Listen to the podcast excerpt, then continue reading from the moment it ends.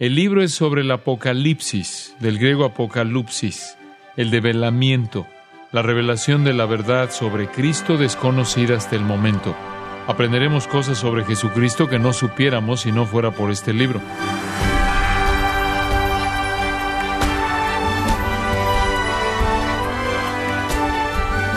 Puede que usted recuerde haber representado a Moisés, a David o a algún otro personaje famoso durante alguna actividad en su iglesia.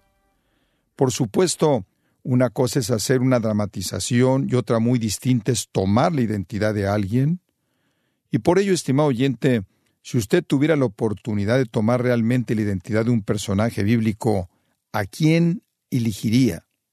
Bueno, si John MacArthur tuviera esa oportunidad, hay dos hombres a los que escogería, mientras continúa con su estudio titulado Un recorrido en avión por Apocalipsis, él le presentará estos personajes y le mostrará los eventos futuros que serán aterradores para muchos e impresionantes para otros.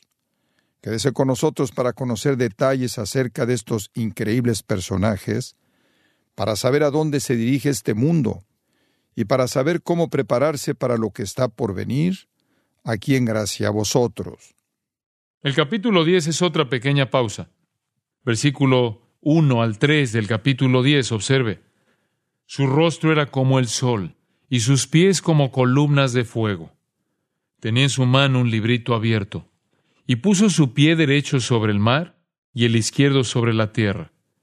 Y clamó a gran voz, como ruge un león, y cuando hubo clamado, siete truenos emitieron sus voces. Entonces este ángel le dice a Juan en el versículo 4, sella las cosas que los siete truenos han dicho y no las escribas. El juicio a los pecadores es demasiado, es demasiado atemorizante y demasiado horripilante. La parte que ellos no revelan, de acuerdo con el versículo 7, es un misterio de Dios, esa se terminará. Juan vio en esa visión el pequeño pergamino que representaba la propiedad de la tierra y le dijeron que se lo comiera. Así lo hizo y dijo en el versículo 10, era dulce en mi boca como la miel, pero cuando lo hube comido, amargó mi vientre. ¿Qué significa esto? Cuando yo veo la venida de Jesucristo en su gloria, tengo un sabor dulce, porque Cristo merece reinar en gloria, pero también tengo un sabor amargo, porque cuando Él viene en gloria a reinar, yo sé que eso significará la devastación y eterna maldición del mundo, y por eso es dulce y amargo.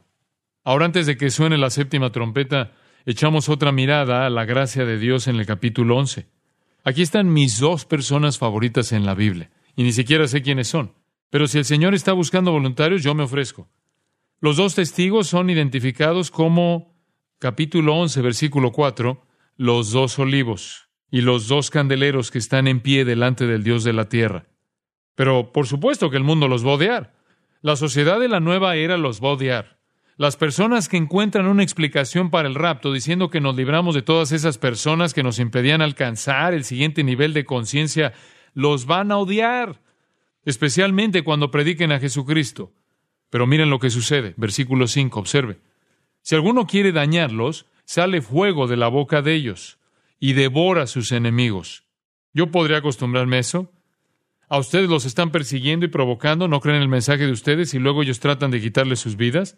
Detengámonos ahí. El versículo 6 dice que tienen poder para cerrar el cielo.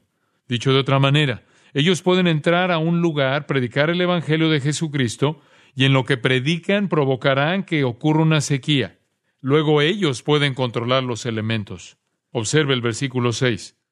Estos tienen poder para cerrar el cielo a fin de que no llueven los días de su profecía, y tienen poder sobre las aguas para convertirlas en sangre y para herir la tierra con toda plaga cuantas veces quieran.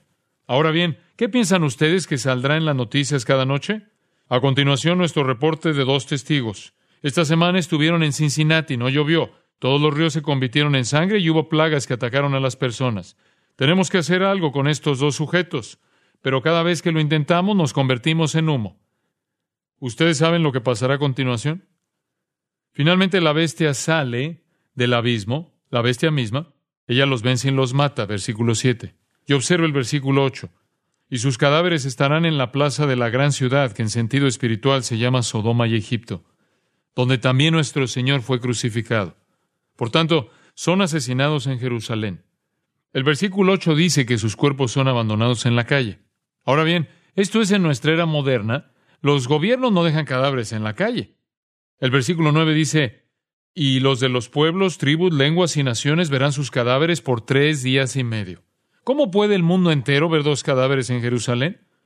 Hay una sola forma y es por la televisión. Eso no hubiera podido ser posible hace cien años. Observe el versículo 9. Y no permitirán que sean sepultados. ¿Por qué? El versículo 10 nos dice, y los moradores de la tierra se regocijarán sobre ellos y se alegrarán y se enviarán regalos unos a otros, porque estos dos profetas habían atormentado a los moradores de la tierra. El mundo está muy contento de que estos dos estén muertos. Puedo imaginarme un reportero parado allí diciendo, a estos hombres los mataron hace tres días y medio. Sentimos un gran alivio de que los hayan eliminado de la tierra. Entonces en los versículos 11 al 13 dice, observe, pero después de tres días y medio entró en ellos el espíritu de vida enviado por Dios, y se levantaron sobre sus pies, y cayó gran temor sobre los que los vieron, y oyeron una gran voz del cielo que les decía, subid acá. Y subieron al cielo en una nube, y sus enemigos los vieron. En aquella hora hubo un gran terremoto, y la décima parte de la ciudad se derrumbó. Y por el terremoto murieron en número de siete mil hombres, y los demás se aterrorizaron y dieron gloria al Dios del cielo. Terror, puro terror, es la respuesta. Dios nunca estará sin un testigo. Después de ese interludio regresamos a la séptima trompeta. Cuando suena es el gran final. Observe el versículo 15. Los reinos del mundo han venido a ser de nuestro Señor y de su Cristo, y Él reinará por los siglos de los siglos.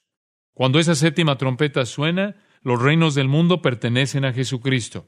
Y el capítulo 12 vuelve a recoger algunos detalles más antes de que lleguemos a las últimas siete copas describe la persecución incesante de Satanás a Israel y al Mesías y al pueblo de Dios. Plantea cómo él siempre ha hecho la guerra en contra del pueblo de Dios. La mujer en este capítulo es Israel, el niño es Cristo y el dragón es Satanás. El dragón siempre ha perseguido al niño que nació de la mujer. Él ha luchado en el pasado y luchará en el futuro. El versículo 7 dice que los demonios de Satanás y Miguel y sus ángeles van a librar una guerra en el cielo. El superángel Miguel y sus ángeles ganarán. El versículo 9 nos dice que van a arrojar a Satanás a la tierra con todos sus demonios. El capítulo 13 recoge otro detalle. Nos presenta al anticristo, el gobernante del mundo, quien dirige un ataque con todo contra el pueblo de Dios. En los versículos 4 y 5 dice, ¿quién como la bestia? ¿Y quién podrá luchar contra ella? También se le dio boca que hablaba grandes cosas y blasfemias, y se le dio autoridad para actuar cuarenta y dos meses. Esos son tres años y medio, es la segunda mitad de la tribulación. Y observe lo que dice los versículos seis y siete. Y abrió su boca en blasfemias contra Dios, para blasfemar de su nombre, de su tabernáculo y de los que moran en el cielo. Y se le permitió hacer guerra contra los santos y vencerlos también se le dio autoridad sobre toda tribu, pueblo, lengua y nación. También tiene una corte. Apocalipsis 13, 11 al 18 nos presenta al falso profeta. La bestia es el anticristo. El falso profeta es su corte. De la misma manera que Faraón tenía Janes y Jambres, como nos dice segundo de Timoteo 3.8, Balac tenía Balaam en números capítulos 22 y 24, y Absalón tenía Itofel en segundo de Samuel capítulos 15 al 17, el anticristo tendrá su corte. La misión del falso profeta es el de señalar a todos al anticristo y decirles a que lo adoren, como dice Apocalipsis 13:12. Realiza algunos milagros y señales falsas y hace que las personas construyan una gran imagen a la bestia y después le infunde aliento por medio de las influencias demoníacas, como lo señalan los versículos 13 al 15. Así crea un ídolo endemoniado. Para entonces, el mundo está tan absolutamente influido por el demonio que todo el mundo pudiera convertirse en un loco de atar, como el endemoniado Gadareno en Marcos 5, 1 al 13. Entonces, El mundo entero está lleno de demonios y ellos lo controlan todo. Hacen que la imagen hable y que el mundo entero adore al anticristo. Esa es la tarea del falso profeta. En la visión que tiene Juan, este ve que las personas no tienen un número, no podían ni comprar ni vender, no podían funcionar en la sociedad. El número era 666. Esto no es significativo, excepto que representa al hombre. El hombre fue creado en el sexto día. Siete es el número perfecto de Dios y por mucho que el hombre se esfuerce, él será 666. No llega a la perfección. Es el número del sistema del hombre. Las personas no pueden funcionar en esta sociedad a menos que tengan el número en la frente o en las manos, como dice el versículo 16. Casi llegamos a ese punto hoy día. Ya tenemos tarjetas de crédito y números. Si ustedes tienen una tarjeta de cajero automático, pueden insertar la tarjeta en la máquina en el banco o en la tienda, entra su número personal y obtiene el dinero o hace la compra. Pero relacionado con su número personal de la tarjeta de banco están sus antecedentes financieros. Las autoridades pueden descubrir exactamente quiénes son ustedes y averiguarlo todo sobre ustedes. Por lo tanto, ustedes pueden ver que si en el futuro decidieran que no podían ni comprar ni vender, lo único que tienen que hacer es cancelar su número cuando solo existe una sociedad sin dinero. Entonces, el anticristo gobernará el mundo y lo controlará todo debido al poder que tiene. Apocalipsis 14.1 mira la victoria del Señor Jesucristo. Los 144 mil están en el cielo cantando alabanzas por la victoria de Jesucristo. El holocausto llega a su esencia final en el Armagedón. En el capítulo 14 comenzamos a tener una perspectiva del Armagedón y en el versículo 15 el concepto de meter la hoz, la hoz usada en la siega y en la cosecha siempre habla de juicio. El Señor viene en juicio aterrador. El versículo 20 lo resume todo y fue pisado el lagar fuera de la ciudad, y del lagar salió sangre hasta los frenos de los caballos, por mil seiscientos estadios. Esto significa que la sangre medía alrededor de un metro y medio y abarcaba una distancia de alrededor de 320 kilómetros. Eso es lo que mide Israel, y se utiliza para simbolizar la masacre. Las uvas no tienen ningún poder contra los pies de Dios Todopoderoso, por lo que vemos a Dios apisonando su juicio. El versículo 12 alienta a los santos a perseverar en el juicio venidero. Si alguien muere como un mártir, dice el versículo 13, bienaventurados de aquí en adelante los muertos que mueren en el Señor. No hay por qué preocuparse. Dios está preparando su ira y juicio. Al llegar al capítulo 15, llegamos a los últimos siete juicios. La revelación de esos juicios se asemeja a las balas de una ametralladora Gatling y sucede al final justo de la tribulación. Estas últimas siete plagas son el final de la ira de Dios. Versículo 1 lo indica. El versículo 8 observe, dice, y el templo se llenó de humo por la gloria de Dios y por su poder, y nadie podía entrar en el templo hasta que se hubiesen cumplido las siete plagas de los siete ángeles. En el capítulo 16, Dios hace que el humo llene el cielo y los ángeles irrumpen, se vierte la primera copa y el versículo 2 dice, vino una úlcera maligna y pestilente sobre los hombres que tenían la marca de la bestia y que adoraban su imagen. Esto es como el mendigo con las llagas en Lucas 16, 20 y 21. Puede muy bien referirse a llagas cancerosas. Inmediatamente después de eso se vierte la segunda copa sobre el mar, versículo 3, y éste se convirtió en sangre como de muerto, y murió todo ser vivo que había en el mar. Eso resultaría en una increíble inmundicia fétida con una superficie de criaturas muertas. Versículo 4 presenta la siguiente copa. El tercer ángel derramó su copa sobre los ríos y sobre las fuentes de las aguas y se convirtieron en sangre.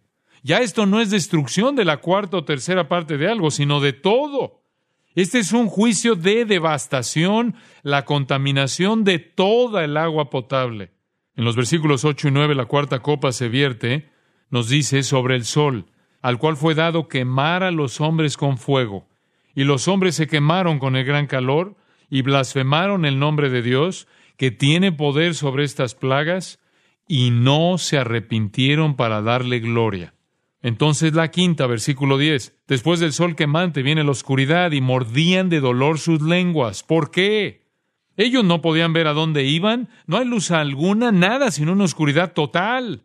Por eso son susceptibles a un daño y un dolor terribles y no pueden hallar alivio porque no pueden ver dónde están.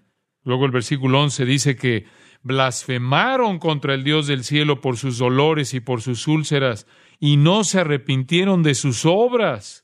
Eso nos lleva de nuevo a la primera plaga. Ustedes pueden ver que todas estas plagas son acumulativas. Observe el versículo 12. El sexto ángel derramó su copa sobre el gran río Éufrates. Ahora es el momento en que los reyes del este lleguen, versículo 13. A eso le sigue el Armagedón, la batalla final en la llanura de Armagedón. Yo he estado ahí, he estado parado en la llanura. Napoleón dijo que era la mejor ubicación para una batalla que él hubiera visto sobre la faz de la tierra. Y observe lo que dice el versículo 13. Tres espíritus inmundos a manera de ranas. Estos son demonios de una característica especial salen del cieno del infierno mismo, de la boca del dragón y de la boca de la bestia y de la boca del falso profeta. Estos son espíritus de demonios que hacen milagros. Reúnen al mundo para la batalla en Armagedón y no saben que es el gran día de Dios Todopoderoso. El mundo llega a Armagedón a luchar. Daniel 11 lo describe. Los reyes del norte bajan y arrasan el sur, el rey del este llega, el oeste se incluye, los reyes del este vienen, en medio de toda la lucha del cielo viene Jesucristo. Por último, la séptima copa se vierte al final del capítulo 16. Hay relámpagos y truenos, nos dice el versículo 18, y observe el versículo 20 y 21. Y toda isla huyó. Observe el versículo 20 y 21. Y toda isla huyó y los montes no fueron hallados, y cayó del cielo sobre los hombres un enorme granizo como del peso de un talento. Ese es el gran final. Los capítulos 17 y 18 son muy importantes. Repasan algunos detalles de la segunda mitad. La pregunta que uno se hace aquí es, Juan, ¿y qué hay con la religión en la tribulación? ¿Habrá religión? Capítulo 17 indica que habrá religión.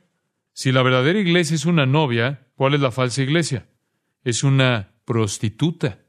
Ella, versículo 1, está sentada sobre muchas aguas.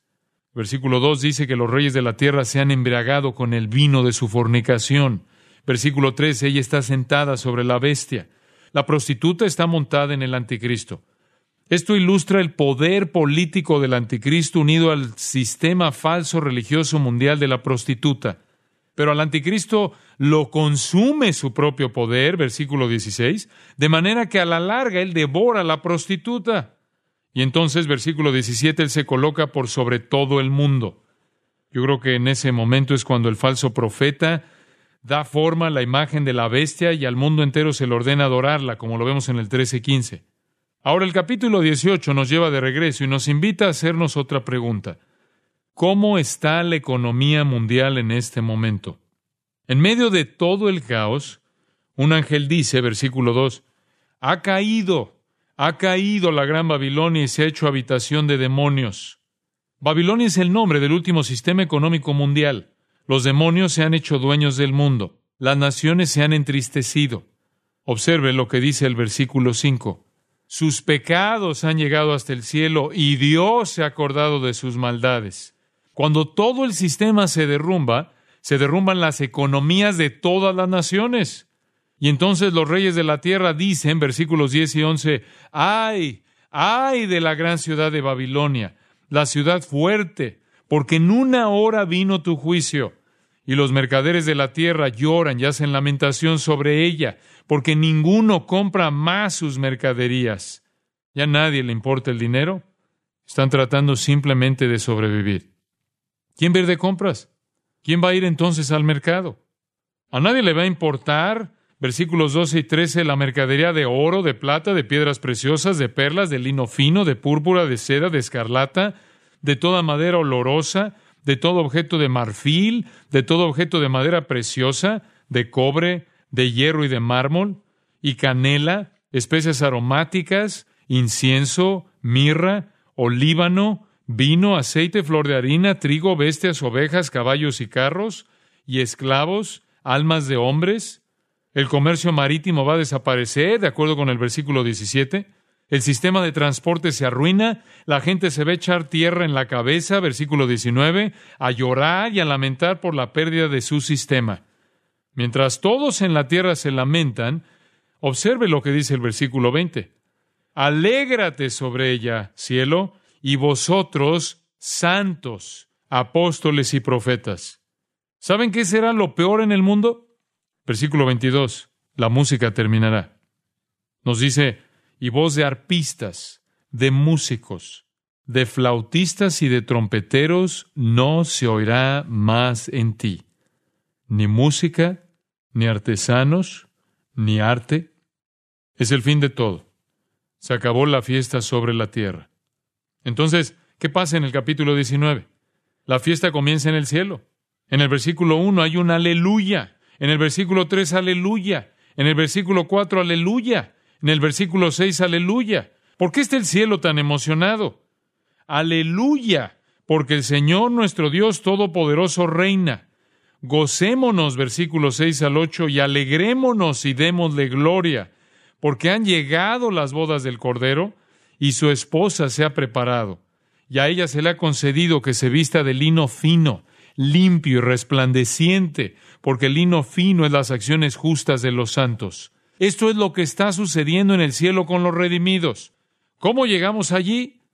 Juan dice, observe versículos 11 y 12, entonces vi el cielo abierto, y aquí un caballo blanco, y el que lo montaba se llamaba fiel y verdadero, y con justicia juzga y pelea. Sus ojos eran como llama de fuego, y había en su cabeza muchas diademas, y tenía un nombre escrito que ninguno conocía sino él mismo.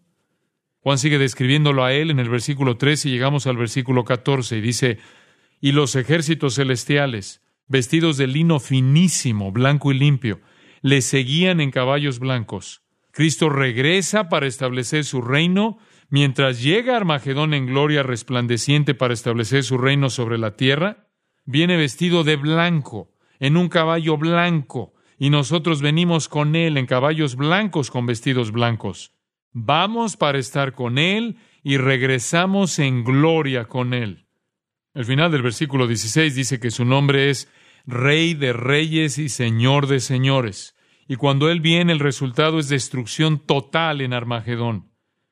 El resultado de Armagedón está en los versículos 17 y siguientes.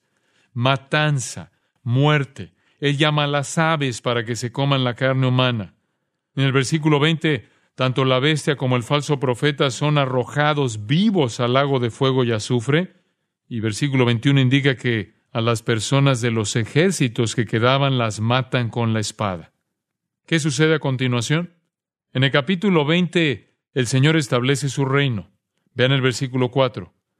Y vi tronos, y vivieron, estos son los santos, y reinaron con Cristo mil años. ¿Ustedes saben qué sucede al final de los mil años? De acuerdo con el versículo 7, Satanás se libera por un corto tiempo, después de haber estado en cautiverio los mil años. Sale al mundo. Cuando el reino comenzó, algunas personas entraron en él, en sus cuerpos físicos. Se casarán, tendrán hijos y repoblarán la tierra. Ahora bien, algunas de estas personas no creerán en Jesucristo, aun cuando Él ha estado reinando en la ciudad de Jerusalén durante mil años. En realidad eso no es tan sorprendente. La gente tampoco lo reconoció a él la primera vez que vino. Lo rechazaron cuando sí supieron quién era. Satanás conduce una rebelión final y el versículo 9 dice que descendió fuego del cielo y los consumió a los rebeldes. Entonces todos los no salvados de toda la historia se reúnen para el juicio del gran trono blanco en el versículo 11 y el versículo 15 dice, y el que no se halló inscrito en el libro de la vida fue lanzado al lago de fuego. Ese es el final del reino de los mil años. ¿Qué pasa después de esto? Juan dice, versículo 1, vi un cielo nuevo y una tierra nueva. Y versículo 2, la nueva Jerusalén. ¿Cómo es esto? Los versículos 3 y 4 afirman, He aquí el tabernáculo de Dios con los hombres, y Él morará con ellos, y ellos serán su pueblo, y Dios mismo estará con ellos como su Dios Enjugará Dios toda lágrima de los ojos de ellos, y ya no habrá muerte, ni habrá más llanto, ni clamor, ni dolor, porque las primeras cosas pasaron. Ese es el estado eterno. Ese es el nuevo cielo y la nueva tierra. El resto de los capítulos 21 y 22 lo describen. El último mensaje viene al final del capítulo 22. El versículo 17 dice, el espíritu y la esposa dicen, ven. Y el que oye diga, ven. Y el que tiene sed, venga. Y el que quiera, tome del agua de la vida gratuitamente. Esa es la última invitación. Vengan a Cristo, vengan y beban, vengan y compartan su salvación pero hay una advertencia final en el versículo 11. El que es injusto, sea injusto todavía. Y el que es inmundo, sea inmundo todavía. Y el que es justo, practique la justicia todavía. Y el que es santo, santifíquese todavía. En otras palabras, lo que ustedes sean cuando llegue el juicio es lo que ustedes van a ser para siempre. ¿Pueden ustedes decir con Juan, Ven, Señor Jesús. Espero que estén listos.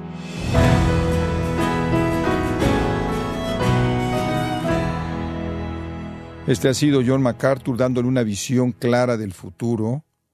Mientras miraba el pasado, cerca de dos mil años atrás, mostrándole lo que el Señor le reveló al apóstol Juan sobre los últimos días de la tierra. Y de esta forma finaliza la lección de hoy titulada un viaje en avión por Apocalipsis, parte de la serie titulada De regreso al futuro.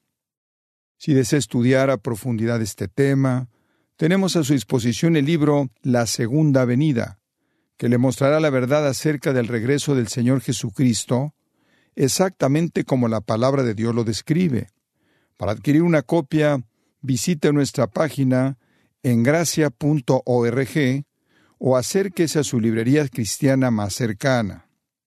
Recuerde, estimado oyente, que usted puede bajar todos los sermones del pastor John MacArthur que tenemos gratuitamente o adquirirlos si quiere usted obsequiarlos a otros en nuestra página en gracia.org. Si tiene alguna pregunta o desea conocer más de nuestro ministerio, como son todos los libros del pastor John MacArthur en español o los sermones en CD, que también usted puede adquirir, escríbanos y por favor mencione la estación de radio por medio de la cual usted nos escucha en gracia a vosotros. Es importante conocer no solo el país y ciudad de donde usted nos escucha, sino también la radio. Para quienes contactan nuestro ministerio por primera vez, pueden solicitar una copia del mensaje de promoción sin costo alguno, un mensaje por oyente únicamente. Si usted vive en los Estados Unidos o Puerto Rico, escríbanos a Gracia Vosotros, P.O. Box 4000, Panorama City, California 91412. O puede escribirnos a través del siguiente correo electrónico radio arroba gracia.org. Y en nuestra oración que Dios haya obrado en su vida y hablado a su corazón, desafiándole y ministrándole por medio de la enseñanza de su palabra. Y tenga presente que sus oraciones son vitales y que puede ofrendar a gracia a vosotros yendo a nuestra página en gracia.org.